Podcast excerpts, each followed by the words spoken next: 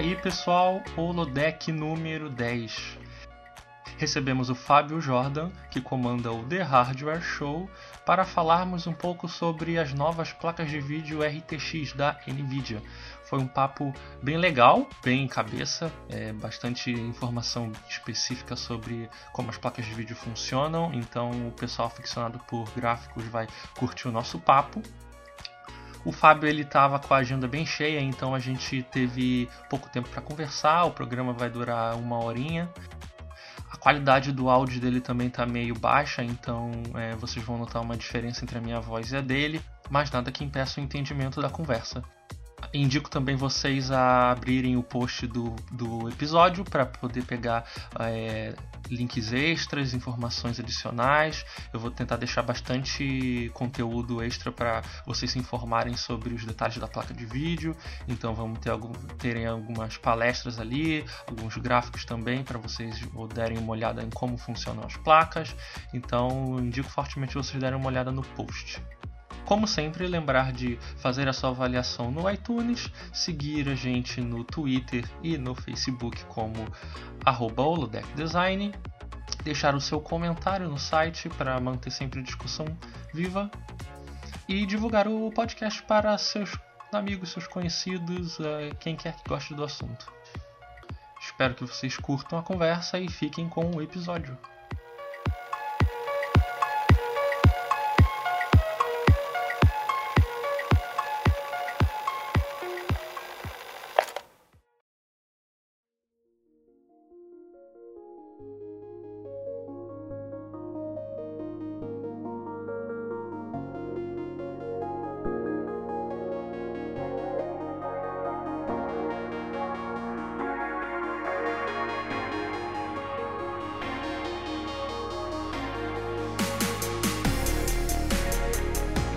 Está começando mais um Holodeck. Meu nome é Fernando Henrique, o seu host, e hoje nós temos a presença ilustre de Fábio Jordan. E aí, galera, fãs computer? Olha aí, é, temos a presença ilustre dele, especialista em computer, para falar sobre as novas placas de vídeo da Nvidia, a Nvidia RTX. Esse assunto bem legal que é, recentemente as placas foram lançadas, né, já estão no mercado e então trouxeram várias novidades para a área dos joguinhos. E então a gente vai ter um assunto bem legal aqui com o Fábio. Uh, vamos pro tema principal então, Fábio? Vamos lá.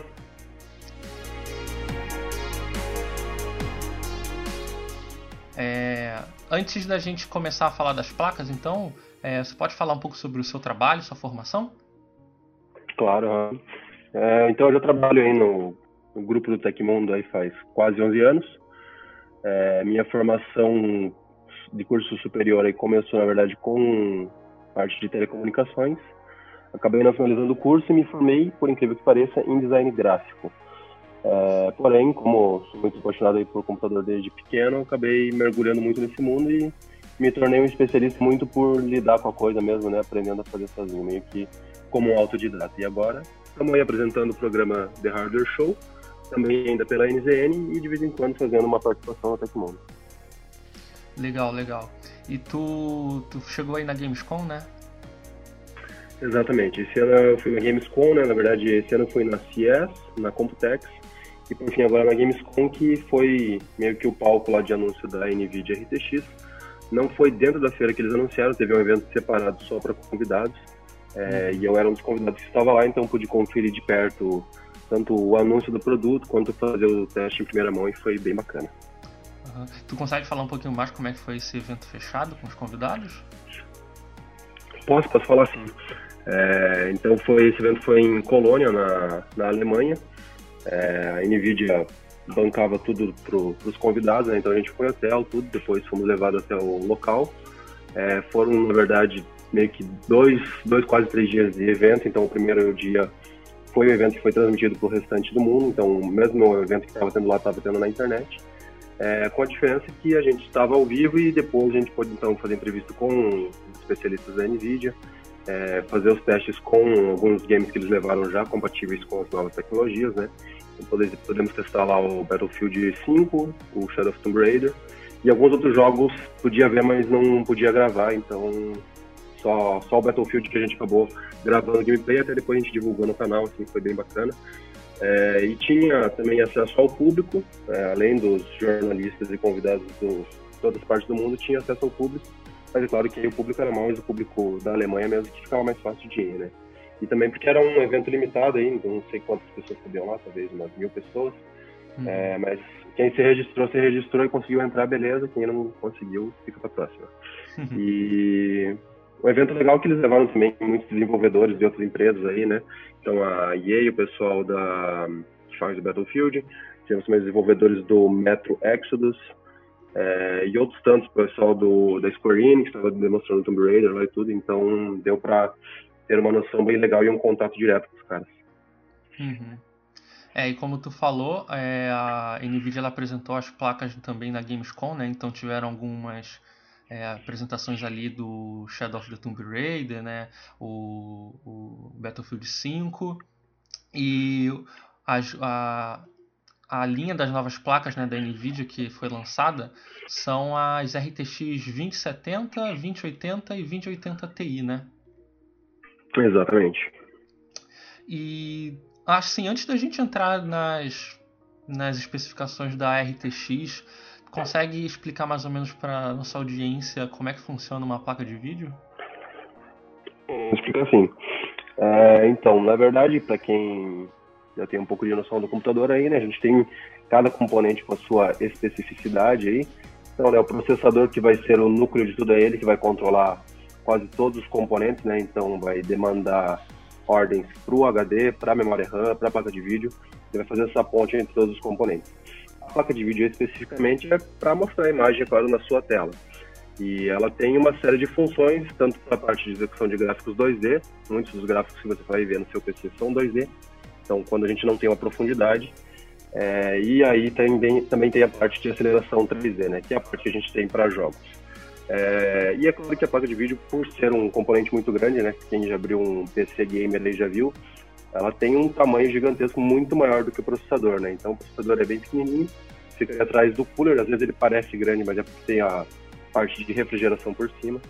Mas a placa de vídeo já é muito maior e não é só pela refrigeração, ela tem todo um circuito é, dedicado, né? Então a gente tem dentro da placa de vídeo o processador, o controlador de memória, os módulos de memória, também o setor de alimentação e uma série de outros componentes aí que vão fazer esse trabalho em conjunto. É, dentro do processador gráfico em específico, que a gente chama de GPU, é, que vão, vai acontecer, digamos assim, o, a mágica do, do gráfico dos jogos, né? É, e os dados, então, são provenientes, é claro, de arquivos que estão guardados no HD. Muitos desses arquivos vão ser transferidos para a memória RAM. E aos poucos o, a placa de vídeo vai solicitar alguns arquivos da memória RAM para processar é, esses gráficos, né? E o gráfico de um jogo, na verdade, ele é separado em uma série de camadas. Então a gente tem desde a parte de linhas do gráfico, passando pela parte de renderização em triângulos, é, passando pela parte também de texturas. E cada uma dessas etapas exige um, um certo grau de funcionamento, uma certa API que a gente chama, que é um conjunto de instruções para fazer funcionar cada parte do gráfico. É, então, assim, de, de resumo, a gente tem dentro da GPU o funcionamento para cada uma dessas etapas e isso vai variar de acordo com o jogo, né? É, e assim como a, a, CPU, a GPU ela trabalha através de um clock, né? O clock é o número de instruções por um determinado tempo, então normalmente, por exemplo, mil, vamos dizer, mil hertz, mil hertz seriam mil instruções por segundo, ou mil ciclos por segundo. Então, se fosse a gente tiver em cada hertz uma instrução, a gente vai ter mil instruções por segundo. É, e aí, conforme a gente vai aumentando essa quantidade de hertz, que também é uma medida usada em, em outras é, em outras denominações, né? então, por exemplo, você pode ter hertz também na questão da energia elétrica, pode ter hertz na frequência do, do Wi-Fi, né? porque tudo isso funciona através de uma repetição de sinal. E a, a, a GPU funciona dessa forma, então ela vai trabalhar com um determinado número de instruções por segundo, e quanto maior for o, o, esse número né, de hertz, às vezes em megahertz ou gigahertz, é, mais rápido vai ser a aceleração e o processamento dos dados gráficos. É, e dentro do, do processador, aí cada fabricante vai ter a sua tecnologia.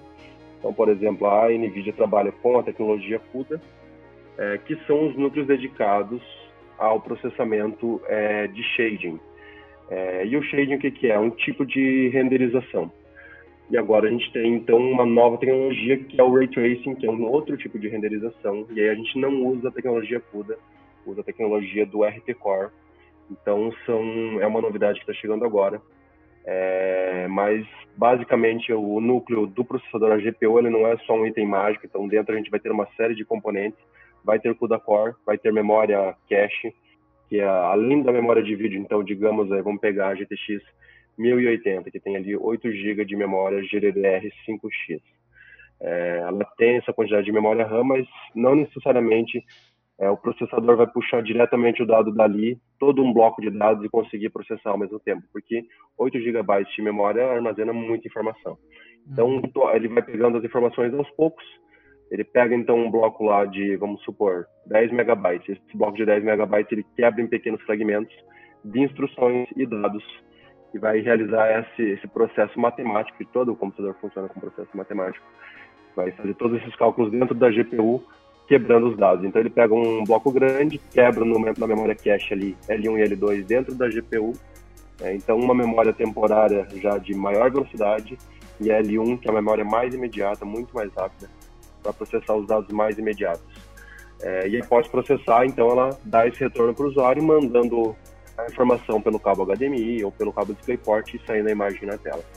É, e são, por exemplo, a gente tem aí alguns exemplos recentes da NVIDIA em um, em um quadro de um determinado jogo, de uma demonstração que eles mostraram recente, você pode ter 4 trilhões de triângulos sendo processados em um único instante. É, só que não é só isso que é, acontece, porque, por exemplo, você pode ter esses 4 trilhões de quadros sendo processados e você vai ter uma saída de 100 frames por segundo, ou seja, num único segundo a placa de vídeo vai renderizar 100 quadros, ou seja, são 100 imagens que estão aparecendo uma atrás da outra. A gente, quando está olhando, não percebe isso. O olho humano aí enxerga bem 30 frames por segundo. Se a gente for no cinema, a gente tem a medida de 29, 24 frames por segundo, dependendo do tipo de cinema. É, em jogos, o pessoal costuma usar 30 FPS ou 60 FPS, já são medidas expressivas. E, mas, por exemplo, num, num jogo que você está rodando 100 FPS com um cenário complexo, a gente até mostrou isso no último vídeo aí da RTX 2080 no nosso canal, é, nessa demo a placa de vídeo poderia renderizar até 4 trilhões de triângulos por segundo e isso repetidas vezes para conseguir gerar os 100 frames por segundo. Então, é uma quantidade monstruosa de dados, a gente nem faz noção de como que funciona, às vezes, essa arquitetura por trás, porque é realmente muito complexa. É, mas a gente ter uma, uma noção disso aí. É, e, além disso, a gente tem a comunicação, então, é, do processador com a memória de vídeo. Isso se dá através de vias eletrônicas mesmo, e a gente tem a interface. Então, a interface de memória nada mais é do que a quantidade de vias. E quanto maior a quantidade de vias, mais dados a GPU vai poder puxar da memória de vídeo. E, consequentemente, maior vai ser a largura de banda da memória. E qual a importância disso? Bom, se a gente tem um jogo rodando em resolução HD, esse jogo vai necessitar de uma determinada banda de memória.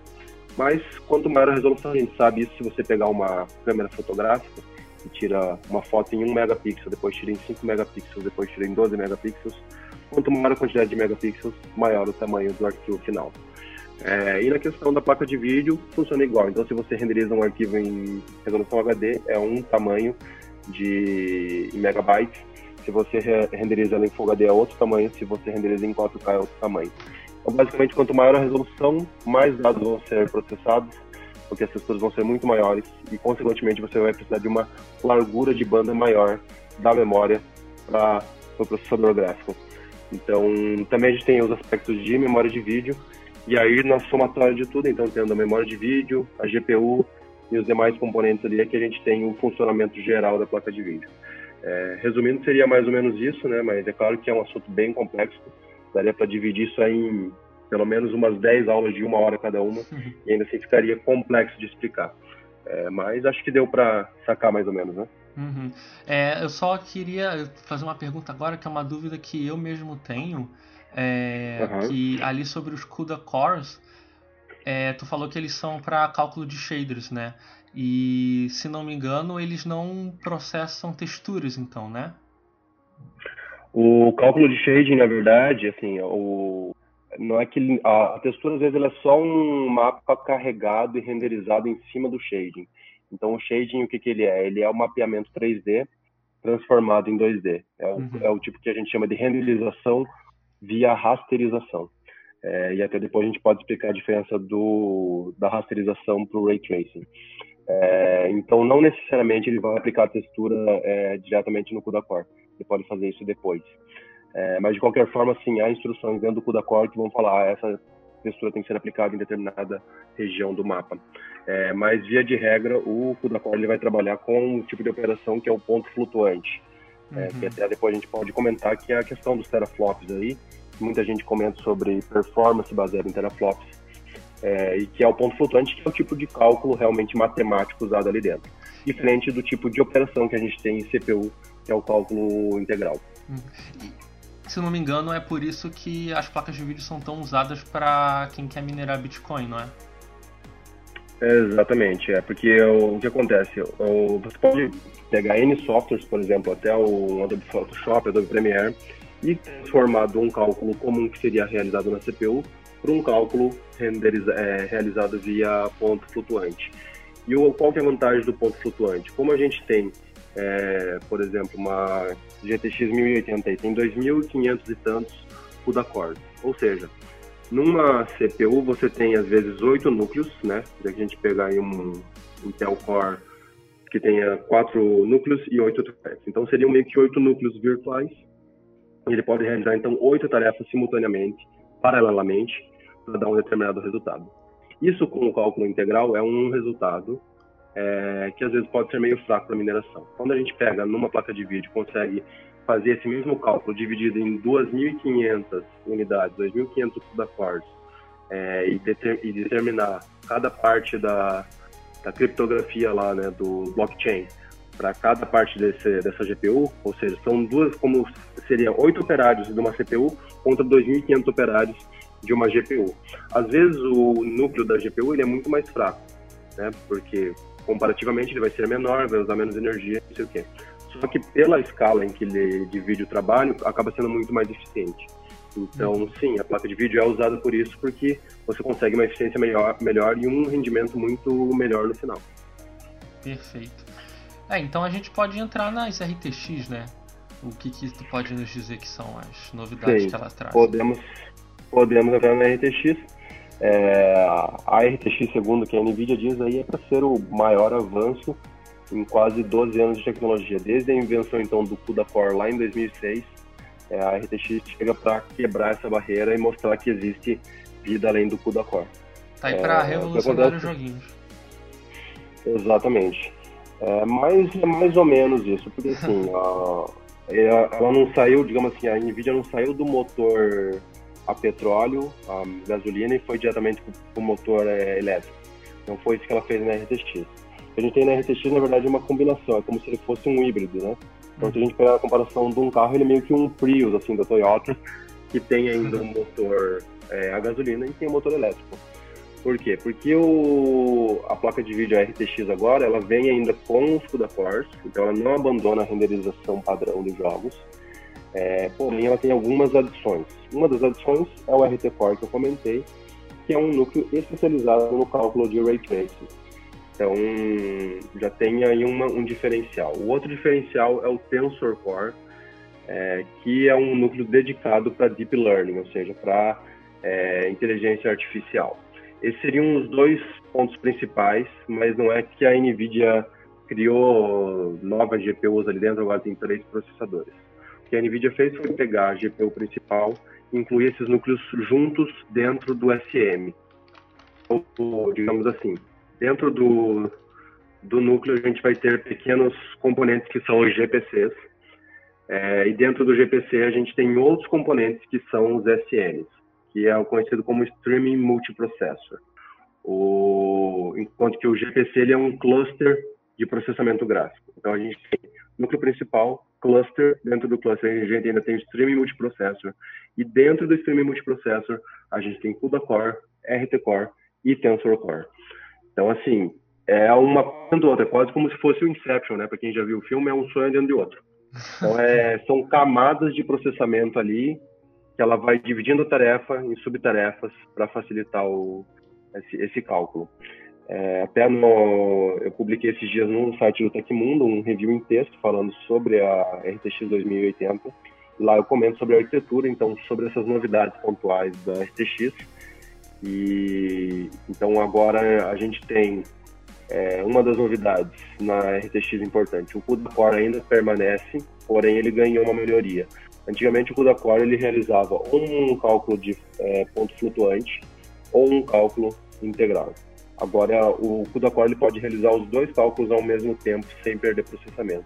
Então isso é uma grande, um grande avanço que a NVIDIA fez. É, outra coisa é que agora a gente tem Tensor Core dentro do, do SM, do Streaming Multiprocessor. Os Tensor Cores eles servem para Deep Learning, né, que é o, o assunto do momento. Aí. Então a gente tem já placas dedicadas da NVIDIA para isso, é, que é a inteligência artificial. E que seria inteligência artificial? Bom, inteligência artificial nada mais é do que uma inteligência artificial, como o nome diz. Então é como se fosse um computador que consegue pensar como ser humano.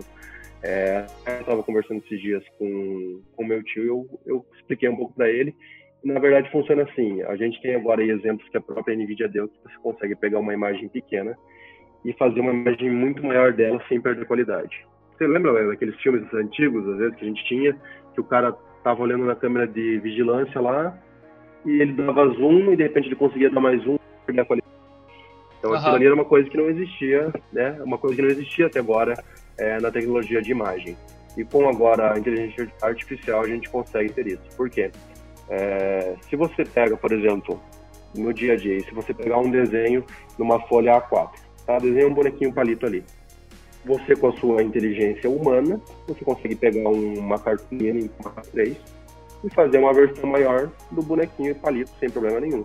Se, se for o caso, você vai pegar a régua para medir a distância do, dos pontos ali do bracinho até o corpo, para medir a circunferência da cabeça, e aí você consegue aumentar para um tamanho A3, para um tamanho A2, para que tamanho você quiser você consegue aumentar, não é difícil.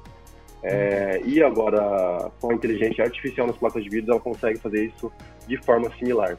Então, além dela ter essa capacidade de é, analisar a imagem, ou seja, ela pega a imagem um gatinho, ela quer fazer esse gatinho em uma resolução 4K, ela consegue, porque ela vai pegar o gatinho e vai medir, vai, vai ver, opa, isso aqui me parece um gato. Um gato ele tem dois olhos, ele tem um rabo, ele tem um corpo de determinado formato, quatro patinhas, tal. Então ela já vai fazer um rendering maior baseado nisso. Aí ela pensa, bom, agora tem que dar nitidez. Ela começa a detectar as bordas do bichinho. Bom, agora tem que fazer a textura, então ela consegue identificar quais são as áreas que têm textura cinza, quais são as áreas que têm textura branca, e assim por diante. Ela, mas é claro que ela não faz isso só de forma natural, acontece assim. É, ela trabalha com base em comparações, assim como o ser humano trabalha em, compara em comparações, a gente só nunca percebe isso. Mas a gente está acostumado desde pequeno a ter um banco de imagens com milhões, bilhões, trilhões de imagens. Então todo dia você vai ver milhões de imagens no, no seu dia a dia. É, é mais ou menos quando é mais ou menos quando você vai pegar algo, vai baixar alguma coisa na internet e tem o CAPTCHA que do Google, né? E ele pede ali para você clicar em que que é placa de placa de rua, o que que é um carro, o que, que é faixa de pedestre. Aquilo ali tá uhum. fornecendo dados pro para a máquina lá do Google aprender uhum. sobre sei lá o que, né? Exatamente. Pra dominar o mundo. Então, e o é, exatamente. E o ser humano aprende a analisar o seu redor desde pequeno. Agora, os computadores também têm isso. Então, os caras fazem um banco de dados com teraflops, peta, é, petabytes, terabytes e petabytes até de imagens para a placa de vídeo conseguir estudar a partir daquilo. Então, assim, na RTX a gente não tem essa conexão com a nuvem e ela não vai conseguir, então, ter esse acesso direto. Se você jogar desligado, o Deep Learning vai continuar funcionando, mas de forma limitada. Agora, para algumas atividades específicas, é, até algumas desenvolvedoras, laboratórios, etc., que precisam de mais informação de inteligência artificial, a NVIDIA tem um banco de dados né, com dezenas de bilhões de imagens para o computador conseguir se conectar à nuvem e falar, ó, oh, eu estou tentando fazer tal tarefa. O que, que tem de similar aí no banco de dados? Aí ele puxa do banco de dados e consegue aperfeiçoar a tarefa conforme necessário. Então é uma coisa meio louca aí até para a gente entender no primeiro momento, é, mas aos poucos a gente vai, vai pegando esses conceitos. Uhum. E num primeiro momento a gente tem então isso agora para a placa de vídeo. É, uma das tecnologias aí que o Tensor Core vai possibilitar é o DLSS, que significa Deep Learning Super Sampling. Então, que ele é mais ou menos isso de superdimensionar a imagem e através dessa superdimensão ele consegue aperfeiçoar as bordas dos objetos. Antigamente a gente tinha filtros como anti-aliasing é, em diferentes é, aplicações, por exemplo, o temporal anti-aliasing. Ele pegava vários quadros, identificava qual que era a borda do objeto para conseguir aperfeiçoar essa borda e evitar os serrilhados. Agora, com o DLSS, a placa de vídeo aproveita a tecnologia do Tensor Core, consegue fazer uma versão maior, identificando o que está distorcendo, o que, que não está e criando uma composição mais nítida. Uhum. É, então essa é só uma das, das demonstrações que a NVIDIA deu e, e, já, já é uma melhoria legal porque antigamente a gente tinha então as tecnologias de anti-aliasing que trabalhavam dentro do CUDA Core. Agora a gente tem essa que trabalha em um novo núcleo, evitando desperdício do processamento do CUDA Core. É que é... anti-alias é uma festa, né? Tipo, tem várias tecnologias, tem alguns jogos que você vai mexer nas configurações e eles possuem uhum. uns, uma lista com 10 itens diferentes de, de, de filtros, Exato. né? E aí cada um tem uma vantagem, né? Uns vão lidar melhor com objetos mais próximos, aí você cria. Aí alguns são misturados, né? Para tentar lidar com objetos distantes, objetos próximos. Sempre foi uma Sim, coisa exatamente. complicada. A gente né? tem é, diferentes aplicações de filtro é, em diferentes níveis, né? Então você tinha lá, eu quero aplicar esse filtro em 2x, 4x, 8x, não sei o quê. Na verdade é repassa esse filtro até ficar bem lisinho a borda, porque eu não quero ver defeito, eu quero que isso aqui seja o, o máximo do realismo. É, e com o DLSS a gente tem a proposta de ter o máximo de realismo sem afetar desempenho, que é muito interessante. É, Mas assim, então, se o, se, pelo que você falou, é, ela servindo para o anti-alias, é, mas de certa forma ele também é uma, ela também é uma placa que tem muita utilidade para outras áreas além do jogo, né? Exatamente. Inclusive o Nvidia já tem algumas demos disso. Essa, essa questão, por exemplo, que eu falei, ah, de redimensionar a imagem do gatinho. Existe essa demonstração e você pode usar para outras é, finalidades. É, só que não é um programa tão voltado ao consumidor final, mas você já pode aproveitar o Tensor Core para essa atividade. Então, é isso que eu quero dizer. Aos poucos, é, a gente pode esperar novas é, aplicações que vão usar o Tensor Core. Então, de repente, ah, daqui a pouco um programa da Adobe vai conseguir utilizar esse poder da RTX para para uma nova funcionalidade. Ou, ou pegar uma atividade que já é feita e só repassar para ele, porque o, o núcleo de artificial é muito mais poderoso, por exemplo. Então, não tem muita informação ainda que a NVIDIA soltou sobre isso, mas é, para quem quiser pesquisar, no site deles tem lá, dá para você pesquisar sobre os Tensor Cores, sobre a arquitetura Turing, eles vão falar lá algumas outras demonstrações que existem. Uhum. É isso, eu, eu acho isso meio, meio curioso, porque é, meio que ela está juntando em um produto só é, diferentes funções, né? E a gente tinha placas de vídeo dedicadas a outras coisas, né? Como os modelos quadro, né? Por que, que será que a NVIDIA está juntando isso numa placa só? É, então, o ponto é, aí que a gente chega no terceiro item que eu falei, que é o RT Core, que é o Ray Tracing. O Ray Tracing, ele é uma nova tecnologia de renderização que ela trabalha através de raios como que funciona o mundo real? O mundo real a gente ele funciona através de luz, então a gente consegue enxergar um objeto conforme os raios chegam nesse objeto e rebatem nos nossos olhos.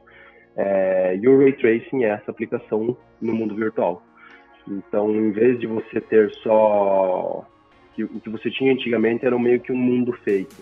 Ele pensava em 3D, mas a saída era sempre em 2D. Então até tinha tem alguns exemplos na web se você pega um jogo que está renderizado na sua tela em 2D e você consegue pausar aquela renderização e ao você girar a câmera, que os objetos por trás não são renderizados.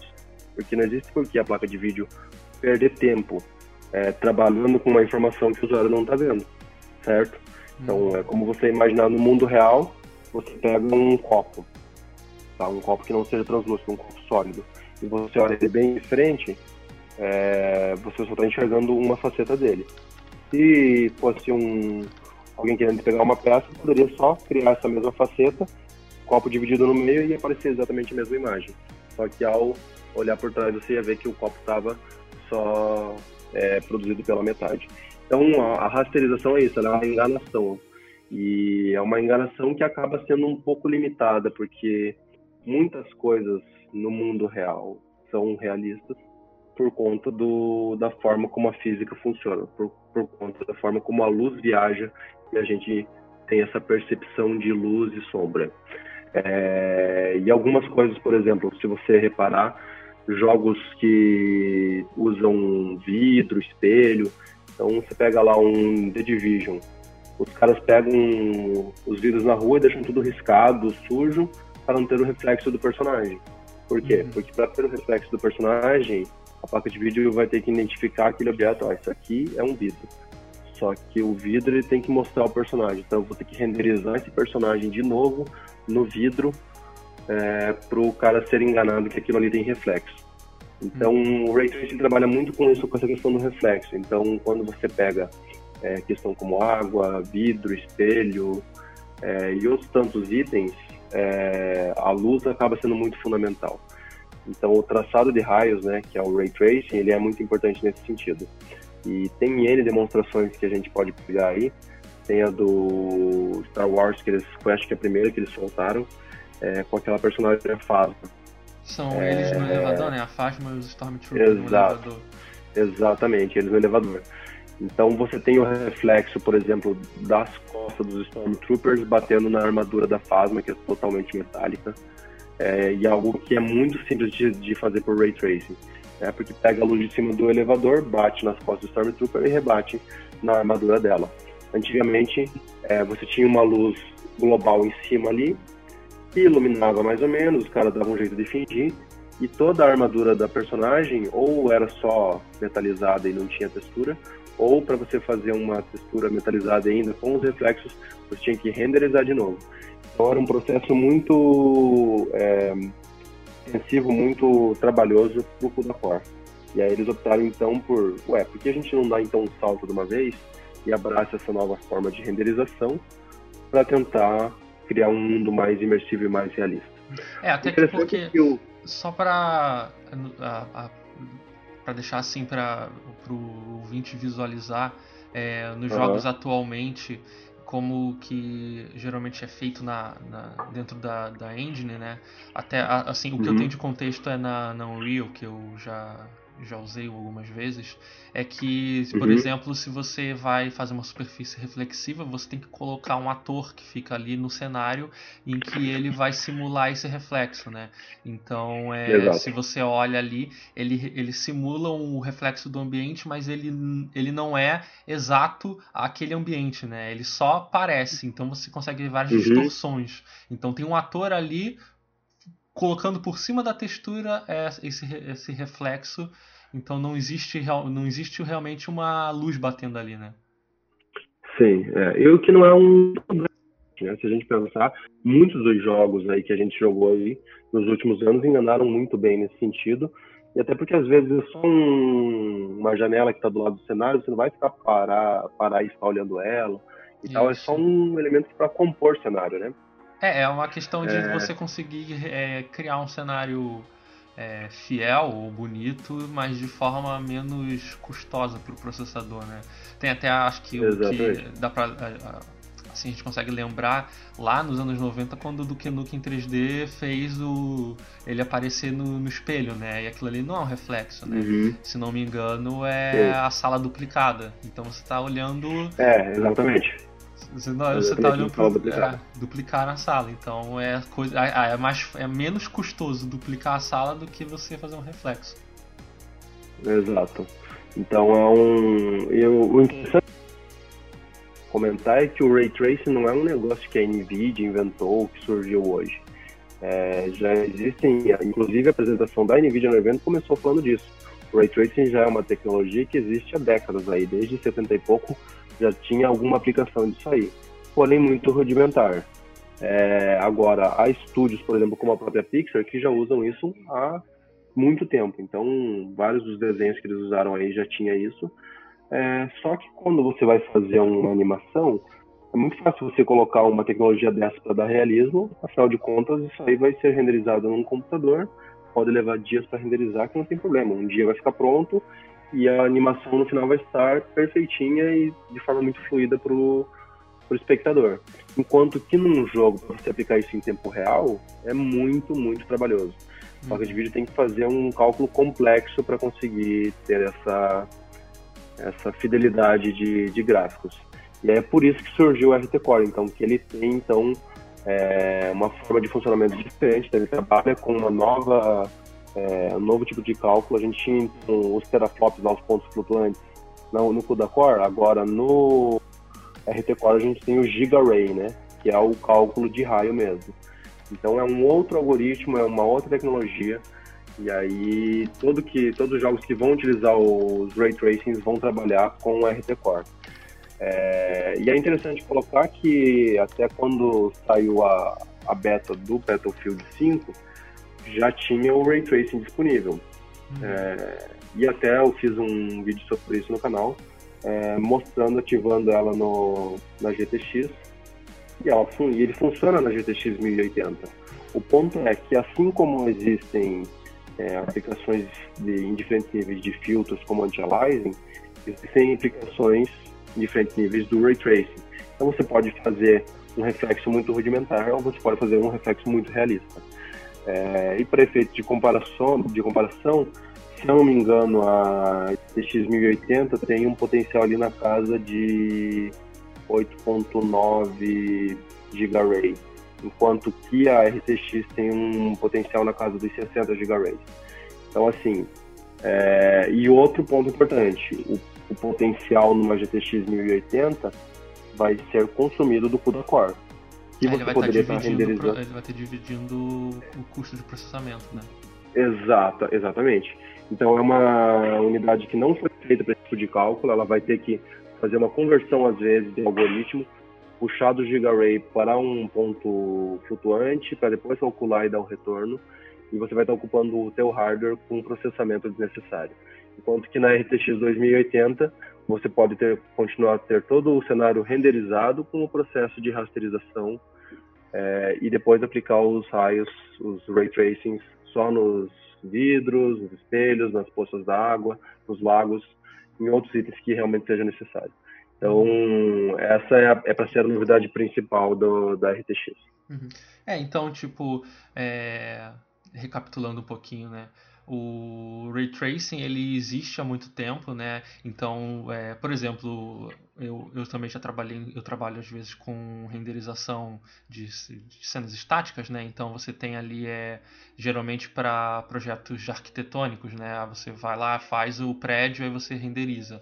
E aí geralmente você usa esses programas de renderização dentro de software 3D. Então você tem o V-Ray e aí ali geralmente o V-Ray ele vai calcular os raios, né? Ele faz do mesmo jeito, uhum. cálculo de raios e aí tu tem lá uma hora para renderizar uma cena, né? No jogo você precisa Exatamente. fazer isso a 60 quadros por segundo, sei lá, 100 quadros por segundo.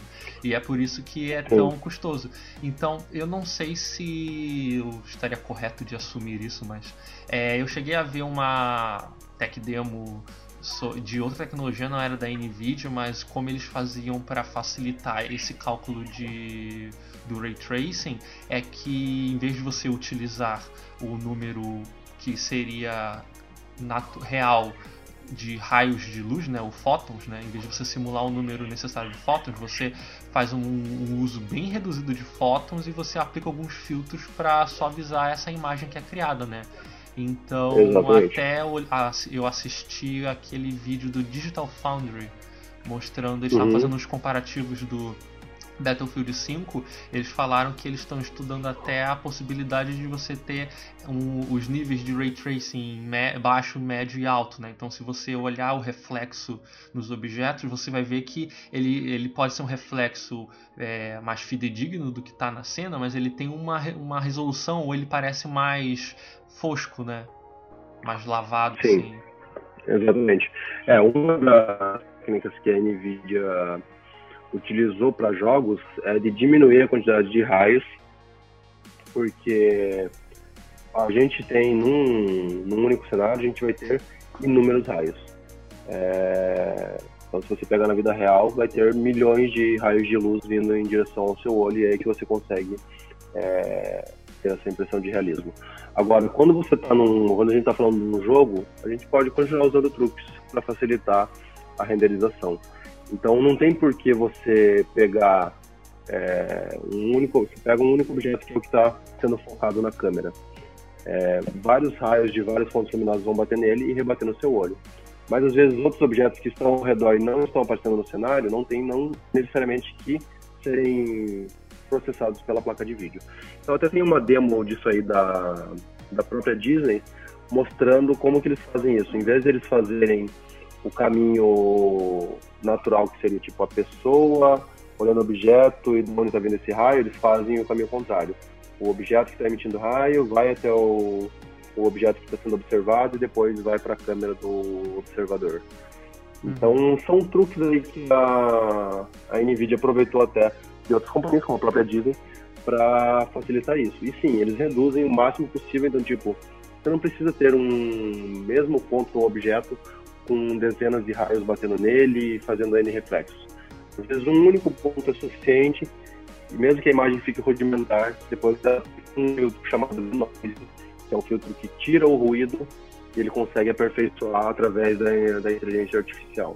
Então ele sabe, ah, se a gente tem aqui determinados pontos e tem alguns que estão vazios, é só preencher com uma textura similar que eu vou enganar o jogador. Então, com o denoise ele facilita muito o processamento, reduz aí eu não sei uma, uma, medida certa em porcentagem de quanto que isso facilita o processamento, mas é uma quantidade absurda. Uhum, legal. E o, o, que a Nvidia também apresentou agora é que essas, essas RTX elas vêm numa arquitetura chamada Turing, né? Tu sabe falar um pouco sobre isso? É, então a arquitetura Turing é mais ou menos o que eu já comentei aí. Então, tudo isso que a gente tem de diferente na RTX são características da série Turing. Então, na Pascal, que era a tecnologia da GTX 1080, a gente tinha uma determinada composição dentro do núcleo. Né? Lembra que eu falei sobre GPC, que é o cluster de processamento gráfico. Aí a gente tem o SM, que é o Streaming Multiprocessor. E dentro do Streaming Multiprocessor a gente tem outros itens.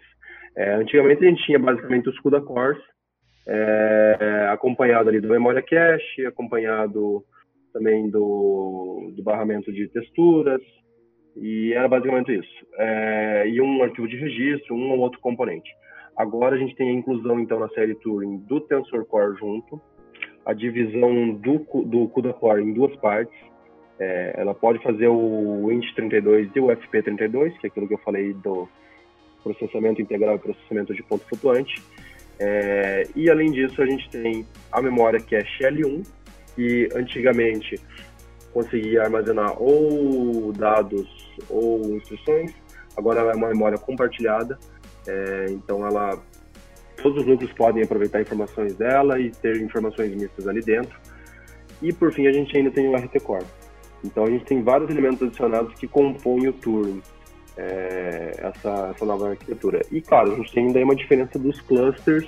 Então o cluster em si, o GPC mudou de tamanho e por conta de todos os componentes lá dentro ele também mudou a forma como ele se comunica com o cache L2 é, e fora isso a gente vai ter então uma diferença na quantidade de GPC e na quantidade de SM então são meio que especificações aí que para quem vai estudar fundo você vai conseguir entender assim ah então é por isso que ela consegue um processamento a mais porque se você observar a RTX ela não é uma placa que ela só ela tem o mesmo desempenho da GTX e daí adiciona o Tensor Core e o RT Core para Deep Learning e Ray Tracing. Não, ela vai ter mais é, performance em ponto flutuante que vai ocasionar, é claro, uma melhoria de processamento para rasterização. Então, se você pega, inclusive a gente pegou agora, a gente está com a RTX 2080 e 2080 Ti, eu já testei as duas. É, e as duas placas dão melhorias de desempenho em todos os jogos. É, então, se você pega uma RTX 2080 e roda um determinado jogo 4K, ela vai conseguir um desempenho aí 30, quase 40% superior ao da GTX 1080, o que é possível graças à arquitetura Turing. Isso, às vezes, mesmo consumindo uma quantidade de energia um pouquinho maior. É, e a tela consegue, a RTX 2080, 2080 consegue até passar a GTX 1080 Ti. Então, isso mostra a evolução aí do, do processador da NVIDIA, né, da arquitetura, que através de pequenas melhorias que eles vão fazendo ali, mesmo considerar o RT Core que não está disponível nos jogos até então, mesmo sem considerar o uso do Tensor Core que também não está disponível, a gente consegue já ver uma melhoria de desempenho. É, e no caso do 2080 Ti é uma placa que chega para é, elevar um nível de gráfico que a gente não tinha visto até então. Então, muito se comentava sobre, ah, tem muito jogar em 4K, 60 frames por segundo, e na qualidade ultra. Então, agora a gente tem uma placa que faz isso. Uhum. É, não é 100% dos jogos que vai ser possível fazer isso. A gente tem muito otimizar. Às vezes a gente tem, tem jogos que exageram em determinados componentes é, de cenário que não precisavam. Então, se a gente pega, por exemplo, Ghost Recon Wildlands, é, é um jogo bonito graficamente, mas às vezes ele exagera no processamento. Mesmo numa placa dessa, a gente consegue uma média de uns 40, 45 FPS. É, mas, via de regra, ela, a, a 2080 Ti eleva esse patamar em quase todos os jogos ela consegue 60 FPS. É, então acho que o Turing seria, seria mais ou menos isso que dá para comentar. A gente tem novidades no processador gráfico, a gente também tem a novidade da memória de vídeo, que agora é GDDR6, né, que é uma memória mais eficiente. E fora isso, a gente ainda tem na Turing um novo processo de litografia de 12 nanômetros, ou seja, os componentes diminuíram de tamanho, a gente tem uma melhor uso, um melhor uso de energia é, e a gente tem uma melhor dissipação do calor. Então, a somatória de tudo isso é que acaba transformando o Turing num, num, numa arquitetura muito melhor do que a Pascal. Uhum. É, até era isso que eu ia te perguntar, né? Sobre o desempenho e tal, se é tão melhor, se tem, ganhou tanto, foi tão, tão melhor assim, né? Comparado às placas anteriores. E uhum. é, sobre é, o nanômetro, eu acho isso sempre curioso, né? É, de ano em ano sai alguma coisa com menor, né? Os, os os componentes estão sempre diminuindo, né? Tu acha que em algum momento Sim. isso acaba? Hum, isso vai depender do basicamente do maquinário que as, empresas vão conseguir desenvolver e também de acordo com, com a tecnologia de cada empresa. Então, sim, a cada ano isso diminui. A gente já tinha, por exemplo, a lei de Moore, né, da Gordon Moore da Intel, meio que inventou essa lei, que não é uma lei, obviamente, é meio que uma suposição do que aconteceria no futuro e ele falava, a ah, cada dois anos o poder de processamento vai dobrar. Uhum. Depois mudou isso para cada 18 meses o poder de processamento vai dobrar. É, em verdade, no caso de um vídeo, o poder de processamento não apenas dobra, como ele avança muito mais. É, no caso, a NVIDIA falou que em 10 anos, né, de 2008 para 2018, eles conseguiram evoluir a tecnologia quase no que eles, seguindo a lei de, de Moore, seria necessário quase 10 mil anos para evoluir o que eles evoluíram em 10 anos. Então, é um ritmo, é um ritmo muito, muito surpreendente, assim. É, mas não, eu não vejo previsão. A gente tem, é claro, algumas limitações de determinadas empresas. A Intel, por exemplo, a gente tem aí informações de que a, eles não estão conseguindo sair dos 14 nanômetros. Então já é meio que a quarta geração da Intel, parece que vai sair agora também, que é 14 nanômetros. E com isso a gente vê aí, ah, mas Intel não consegue fabricar mais, não tem tecnologia para isso. Na verdade, o, o que muita gente está contando de rumor é que houve alguma falha de projeto que Intel não está conseguindo trabalhar a energia ali dentro de forma consistente. É, mas já tem outras empresas, por exemplo, a AMD já anunciou que está trabalhando com 7 nanômetros. É, eles vão anunciar, parece que na CES 2019 agora, os novos processadores e GPUs de 7 nanômetros. E a tendência é que isso diminua cada vez mais. 7 então, quando chegar 7 nanômetros, aham. É, e já, na verdade, assim, já existe da AMD com 7 nanômetros, só que são só GPUs da série Fire Pro lá para gráficos profissionais. É, uhum. E são placas extremamente caras, assim, na casa, sei lá, dos 20, 30 mil dólares. Agora, é claro, porque, né, então uma, no, uma nova tecnologia, um nível de processamento muito além do que a gente tinha, então tudo isso vai encarecer muito. É, e a tendência é que chegue em um nanômetro, depois do nanômetro eles vão começar a reduzir a medida para, acho que vai ser o picômetro, que é um abaixo. Uhum. É, né, a gente tem ali então metro, centímetro, milímetro, é, depois do milímetro tem micrômetro, depois do micrômetro nanômetro, depois do nanômetro acho que é o, a, a medida pico mesmo. Uhum. É, e vai reduzindo. Então depois eles vão só meio que mudar, mas se os, o maquinário permitir, eles vão reduzindo o quanto for possível. Uhum. É, então eu acho que não tem muito que um freio, freio nesse sentido. Até que vai chegar uma hora que os caras vão falar, não, a gente já domina até o nível de é, litografia em partículas, em átomos e tudo. Então o limite vai ser o limite da matéria mesmo. Uhum.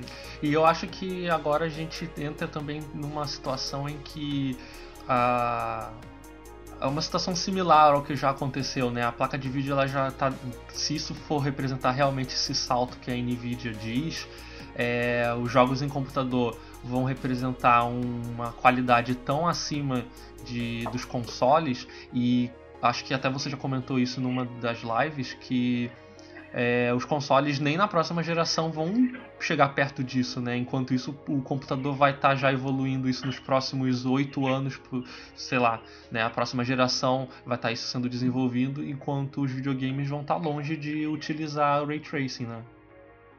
Sim, com certeza. Então, o que acontece, primeiro é, a gente tem atualmente um, uma diferença de fabricantes, né? Então, a, a, empresa que introduziu definitivamente o ray tracing para jogadores foi a Nvidia. E a fabricante que trabalha nos consoles, dos chips dos consoles é a AMD. E a AMD até agora não anunciou nada disso. Então, a gente não tem como saber o que, que vai vir aí por parte da AMD, tanto para placas de vídeo de PC quanto para consoles. É, mas, via de regra, a gente tem um outro, outros fatores limitadores aí que são importantes de comentar. É, primeiro que o console, muita gente fala, ah, o console é otimizado, por isso que ele é bom para jogos. Sim, o via de regra, a API do console e também o nível de acesso ao hardware é muito mais próximo, muito mais fácil de utilizar todo o poder de processamento. Então a, a otimização existe. Uhum. Agora, é claro que isso não é suficiente só para você conseguir um nível de gráfico melhor, afinal de contas existem limitações de processamento. Então a gente tem ali na caso da GPU do PS4 1,8 teraflops, né? Que o teraflops é a medida de performance que é utilizado atualmente. Então, quanto maior a unidade de teraflops, maior o, o poder de processamento. E aí a gente tem, por exemplo, o Xbox One X ali na casa dos 6 teraflops, o que significa que ah, ele é três vezes mais forte que o PS4 mais ou menos isso. Uhum. É, mas não necessariamente ele é tão mais forte que o PS4 Pro, que acho que já deve ter ali uns 3 ou 4 teraflops. Não tenho essa informação de cabeça. Eu acho que é 4. É, acho que é uns 4, né? É, e agora a gente tem, por exemplo, no caso da RTX 2080, a gente acho que tem 12 teraflops a 2080 Ti tem 14 uhum. é, então, se você pegar uma 2080, ela já é o dobro do Xbox One X, digamos assim. É, e é o que vai te possibilitar, então, renderizar um jogo em 4K, na qualidade ultra, utilizando filtros, mantendo 60 FPS. Porque a placa de vídeo faz cálculos muito mais rápido, consegue, e ao terminar o cálculo, ela consegue pegar mais cálculos. Então, tudo isso, né, acarreta num, numa melhoria de gráficos. A gente já sabe que as placas de vídeo de computador conseguem rodar jogos em 5K, conseguem rodar até em 8K. Porque aí você pode simplesmente só reduzir a qualidade visual é, o, que as, o que algumas fabricantes e algumas desenvolvedoras comentam é que um Xbox One X, por exemplo, ele roda o 4K no que seria equivalente à qualidade média do PC.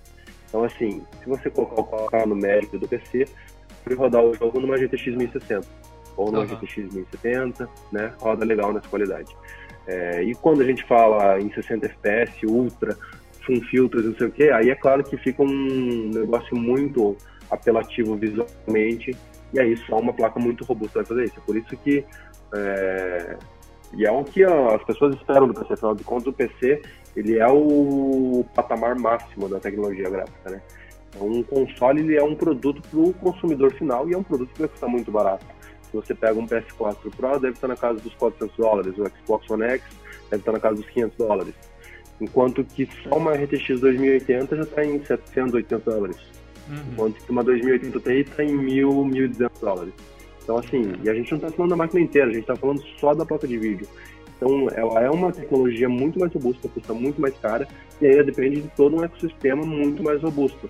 Então, você não pode, por exemplo, equipar uma RTX 2080 Ti num computador que tenha, por exemplo, um Intel Pentium ou um processador de dois, dois núcleos só, porque às vezes não vai ser o suficiente. É, a gente vai acabar caindo naquele famoso gargalo de processamento. Uhum.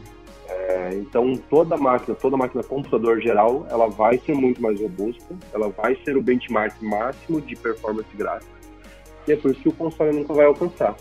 Agora, sobre a próxima geração, eu acho que é bem previsível isso, é, de saber se vai ter é, Ray Tracing ou não. É, mas o meu palpite inicial é de que não vai ter Ray Tracing, porque Ray Tracing é uma tecnologia muito custosa. Então, a 2070, que é a mais fraca para rodar Ray Tracing, já custa 500 dólares. E aí vai ficar inviável para os caras colocarem, mesmo que eles consigam reduzir o preço de custo com a NVIDIA ou com a AMD, e só a parte gráfica custar 300 dólares, e eles subirem o preço do console então para 700, 800 dólares, né, o preço total, porque você tem processador, você tem unidade ótica, tem outros tantos componentes ali, fabricação, o console ainda vai com os controles, vai com o cabo, tudo isso tem que ser colocado no, na conta, né? Uhum. E acaba encarecendo muito. Então, eu acho muito pouco provável, principalmente o pessoal contando a bola para console ser lançado ano que vem e para sair em 2020, de que já vai ter Ray Tracing. Até porque para o jogador comum isso não importa muito, né? E também para as desenvolvedoras, se você pega, por exemplo, uma Naughty Dog ou a, o Estúdio Santa Mônica do God of War, faz um milagre com o hardware de um PS4 comum. É, isso é, é verdade. Já é um visual deslumbrante. Então, acho que o, o ponto é a, o videogame ele sempre vai ser um, um produto para o consumidor final, então ele tem que ser acessível em preço.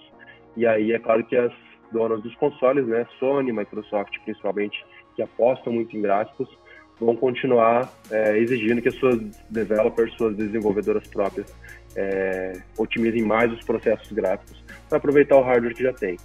Falar, não é preciso ainda ray tracing, então o ray tracing vai ser só um, digamos assim, um enfeite que vai ter no PC, até que eventualmente daqui, sei lá, uma década ele vire o padrão final. Então não, agora tudo vai ser renderizado com ray tracing. Uhum. Aí sim, talvez a gente vai ter uma migração, mas é claro que até lá a gente vai poder ter novas gerações, vai ter um barateamento do, desse processo, dessa tecnologia, e isso tudo depende, é claro, da adoção do mercado. Uhum, perfeito.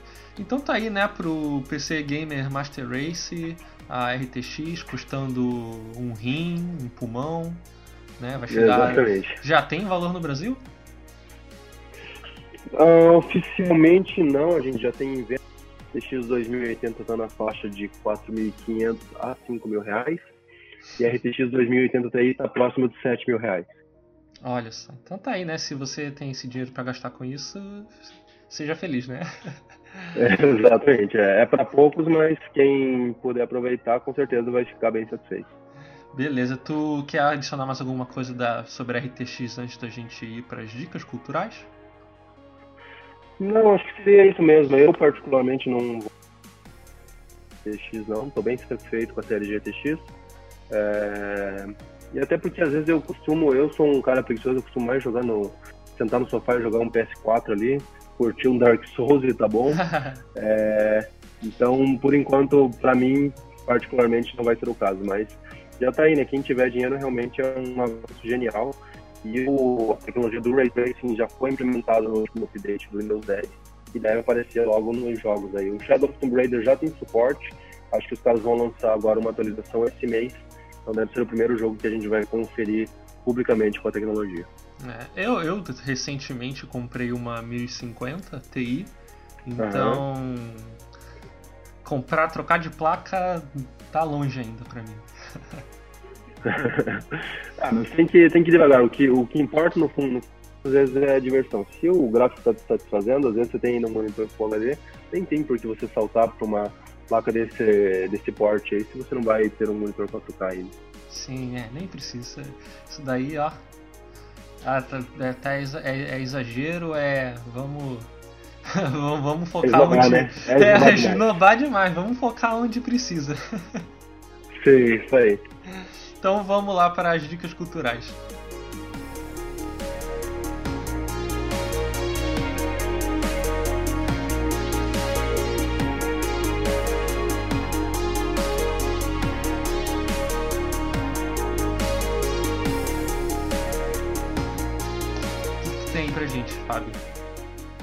Então, uh, você falou de cultural, eu visto muito ultimamente, uma série que eu gosto aí, que eu recomendo pro pessoal, é a série é, Noite de Crime, né? The Purge. Então estreou agora na Amazon Prime. A Amazon Prime tem no Brasil já também agora. E que é uma série que foi estreada em filmes lá em 2013, né? Com o uhum. filme Uma Noite de Crime. Depois a gente teve uma continuação, um segundo filme, é, um terceiro e agora tem até o quarto filme. O quarto filme está. Valeu, um abraço a todos. Valeu, gente. Uma primeira noite de crime. Eu já fui ver o filme novo também. É, e para quem não sabe sobre a, a pira do, da noite de crime, é basicamente uma situação hipotética de um futuro nos Estados Unidos em que um, o governo libera uma única em que as pessoas podem cometer qualquer tipo de crime sem ter penalidade. É meio é. que um, lavar o lavar a alma, então tipo a, a, como é que se diz a o argumento que eles usam é ah nessa noite você pode cometer qualquer crime para não ter que cometer crime o resto do ano. Então a ideia é todos os crimes uma noite e o resto do ano sem ter quase polícia nas ruas porque ninguém tem mais que matar ninguém. Assim. É, tem um episódio. Uma ideia absurda. É. Pode falar. Não, tem um, tem um episódio até do, do Rick and Morty parodiando esse, essa Noite do Crime também, né? É, né? Então, é uma série que tá fazendo bastante sucesso dos filmes e agora tem a série na Amazon.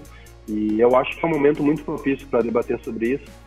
É, a questão política está muito extrema no Brasil e muito extremismo da direita, da esquerda. É, e a gente tem figuras aí que estão botando tudo à prova de bala aí no Brasil. Lá fora a gente tem o Trump. Então é uma situação muito complicada aí, como se violência se resolvesse na, se resolvesse na base da violência, né? É, vamos é... torcer para que a noite de crime só permaneça na ficção, né? É, exatamente. É complicadíssimo, né? O...